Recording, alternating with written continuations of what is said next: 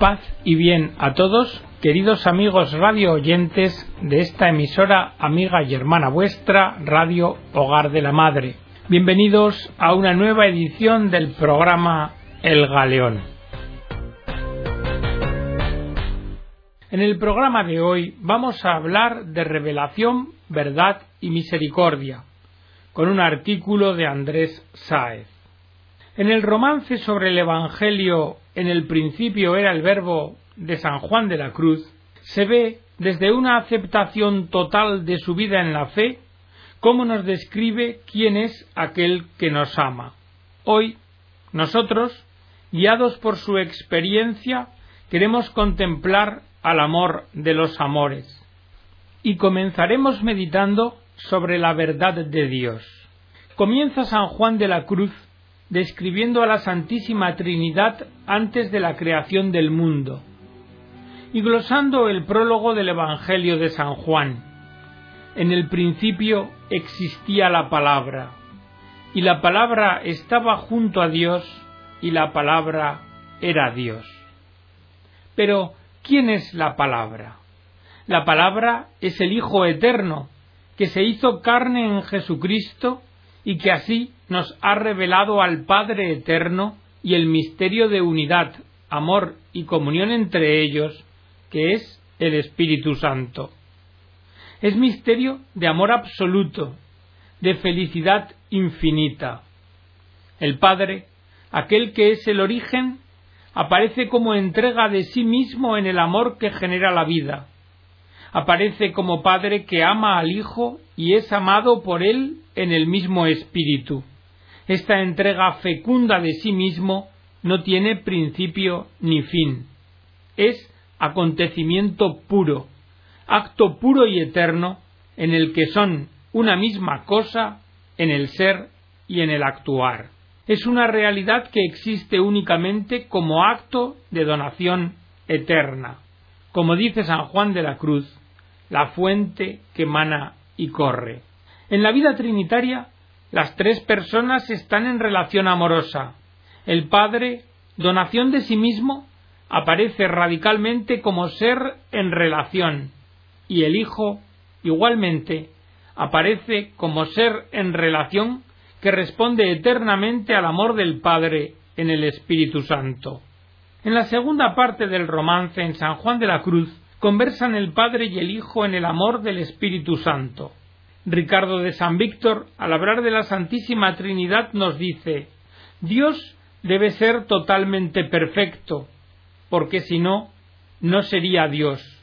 Dios es el bien en plenitud, y nada es mejor ni más bueno que el amor. Por tanto, para que en Dios se pueda hablar de amor, por lo menos habrán de existir dos personas. Pero esto no basta, no es suficiente.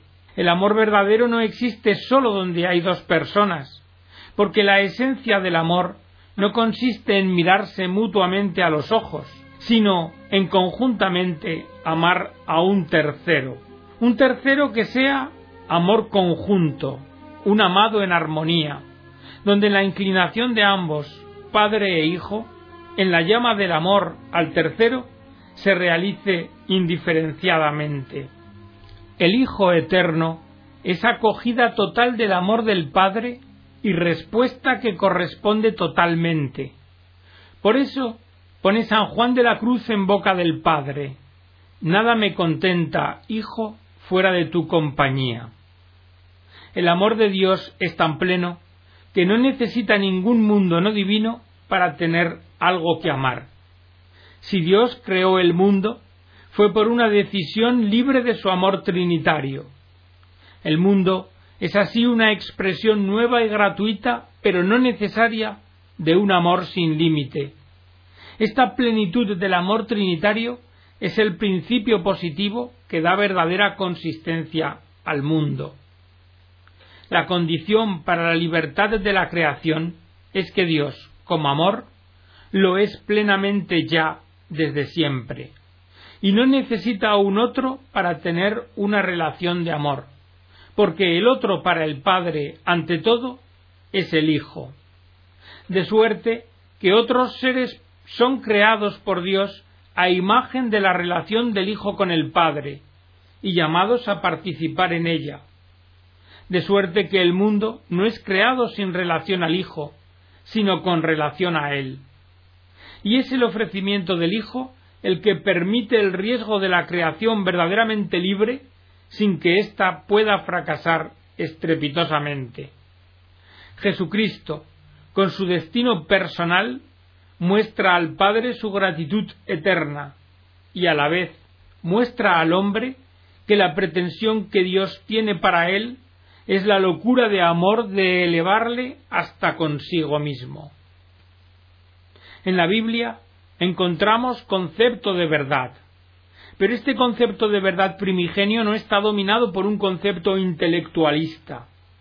La palabra aemet, que comienza a denominar la verdad, caracteriza la esencia del hombre que debería permanecer fiel a su prójimo, verdadero en sus manifestaciones, digno de confianza en su actuar y constante en esta conducta.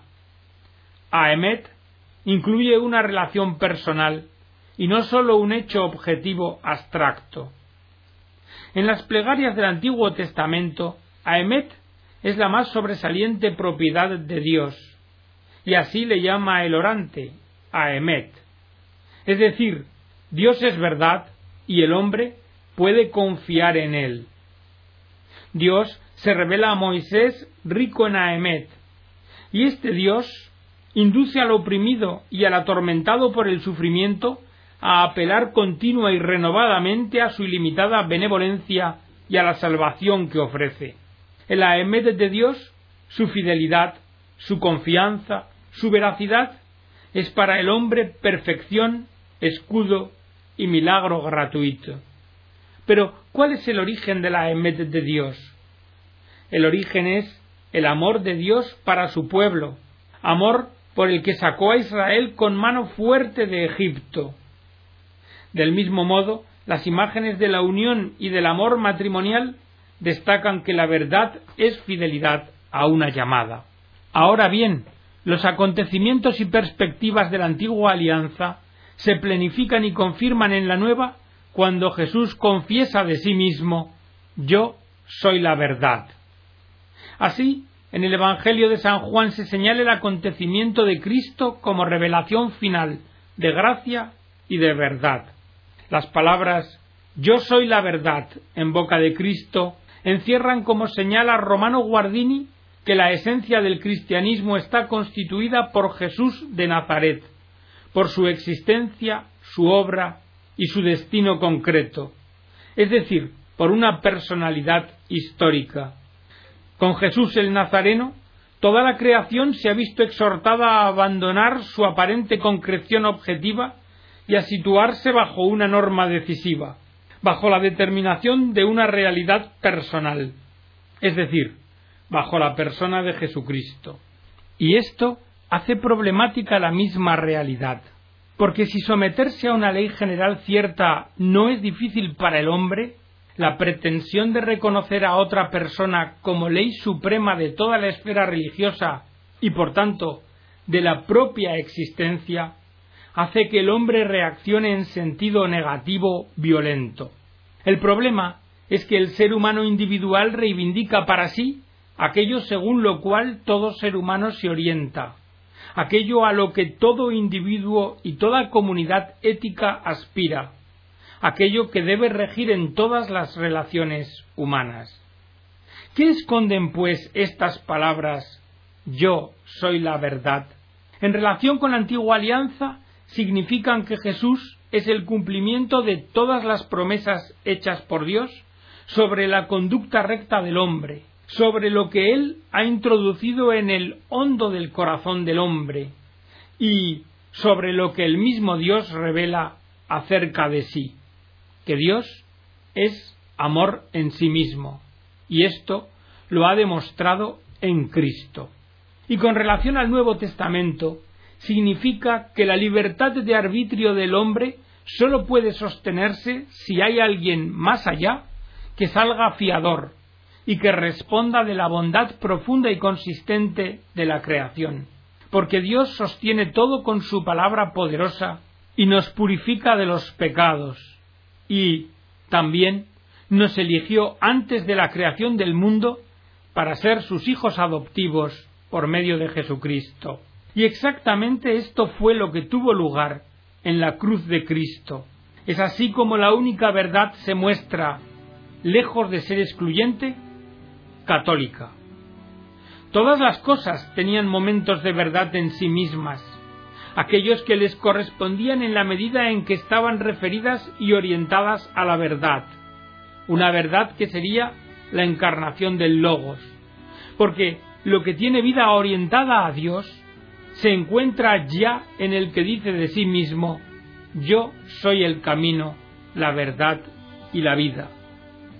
El Hijo Eterno, introduciéndose en la verdad del mundo, nos presenta la verdad y la vida de la Trinidad y su pretensión para nosotros, un camino para llegar a participar de esa verdad y de esa vida. Por tanto, Jesús es a la vez la verdad y da testimonio de la verdad. En Jesús la gloria de Dios y la verdad del Padre son una y la misma cosa. Así, hemos contemplado su gloria, gloria que recibe del Padre como Hijo único, lleno de verdad. El choque de esta pretensión de Jesús con el mundo nos lo relatan los Evangelios. Algunas personas se muestran indiferentes, otras fueron con él, vieron donde vivía y se quedaron.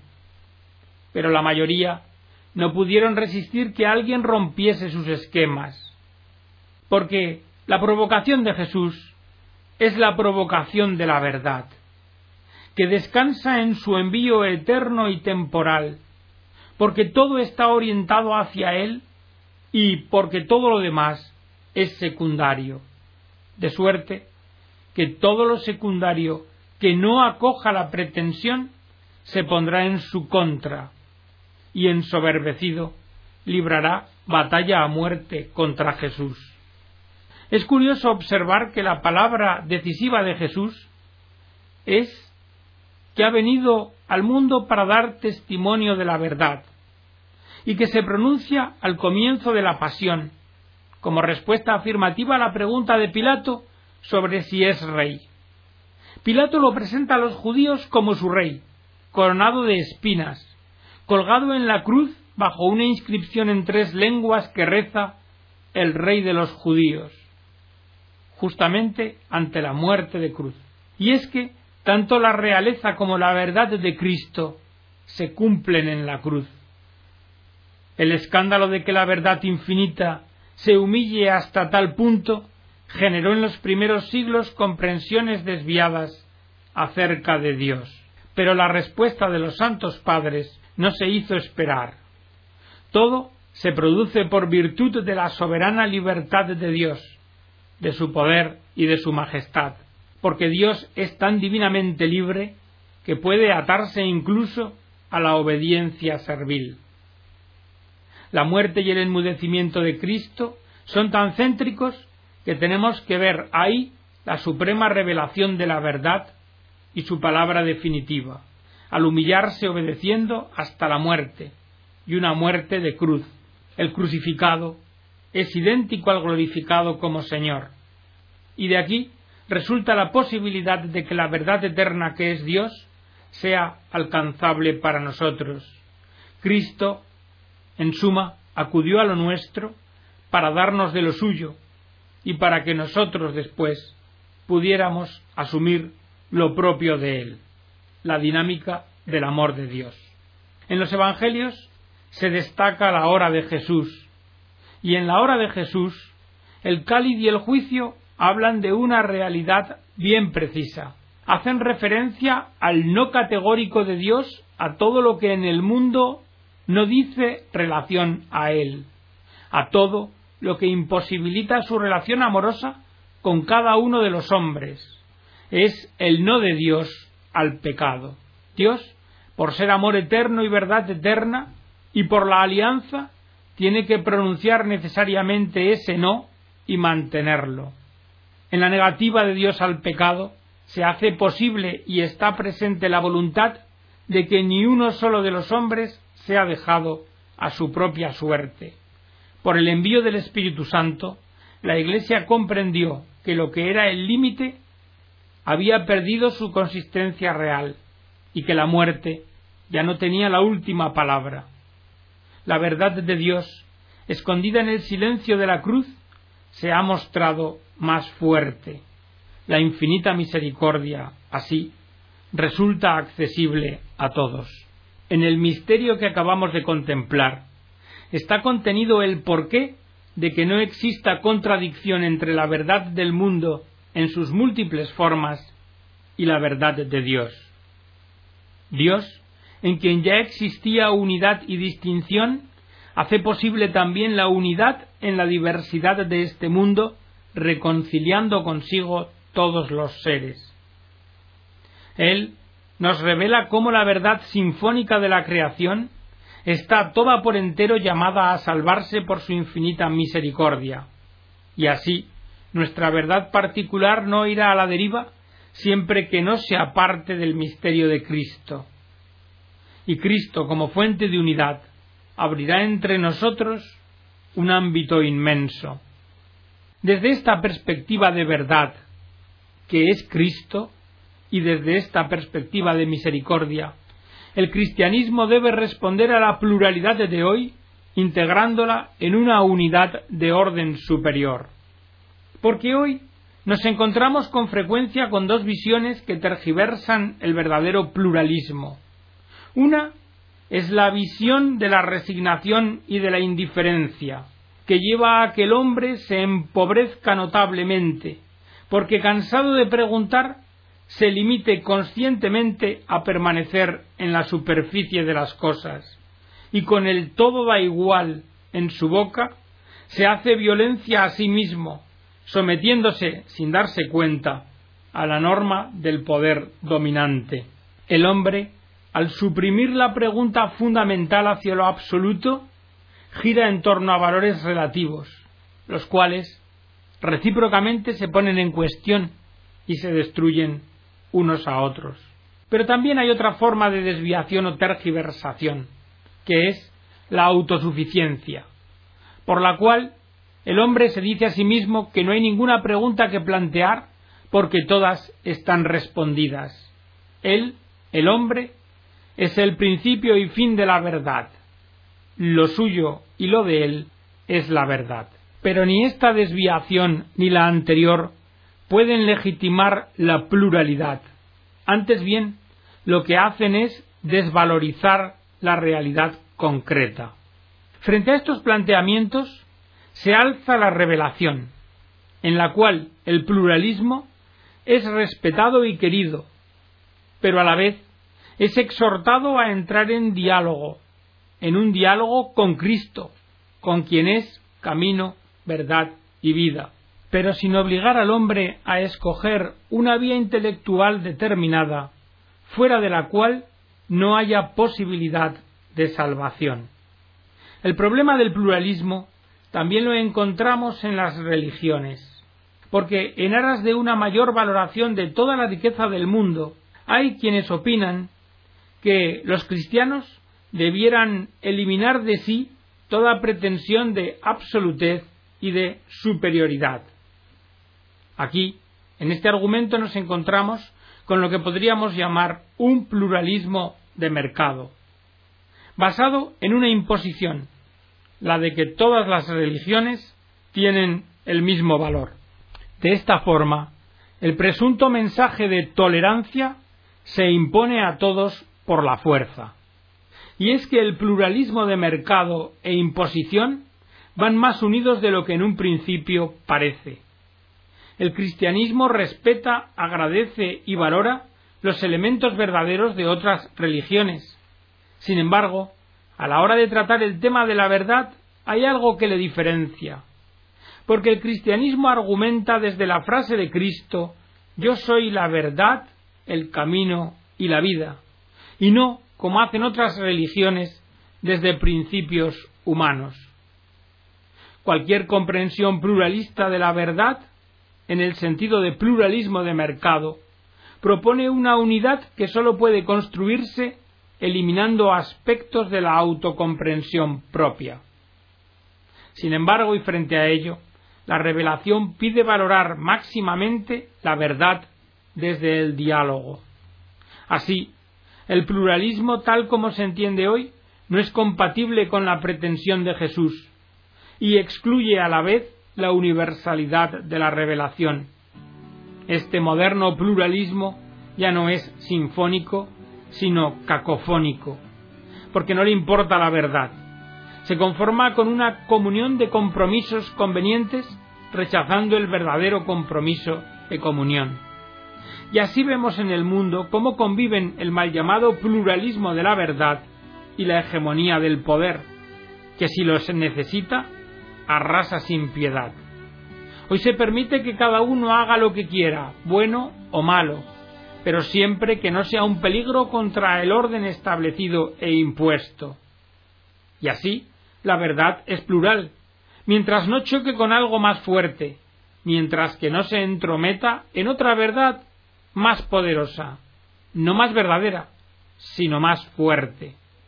Y esto, en el mejor de los casos, deja al hombre aislado, pero en el peor, demuestra una violencia insospechada cada vez que surge algún conflicto de intereses.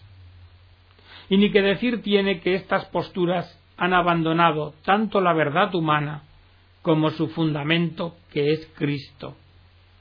La revelación cristiana, valorando la verdad de este mundo, nos asegura que cualquier intento de la teología, filosofía o de cualquier tarea humana recibe del fundamento de la realidad el Dios uno y trino revelado en Cristo, la verdadera luz para proponer una verdad al mundo. Y es que, en definitiva, el lenguaje de Dios no se identifica con ninguna parcialidad humana, sino que su palabra es Jesucristo. Y contemplando la cruz, llegamos al culmen.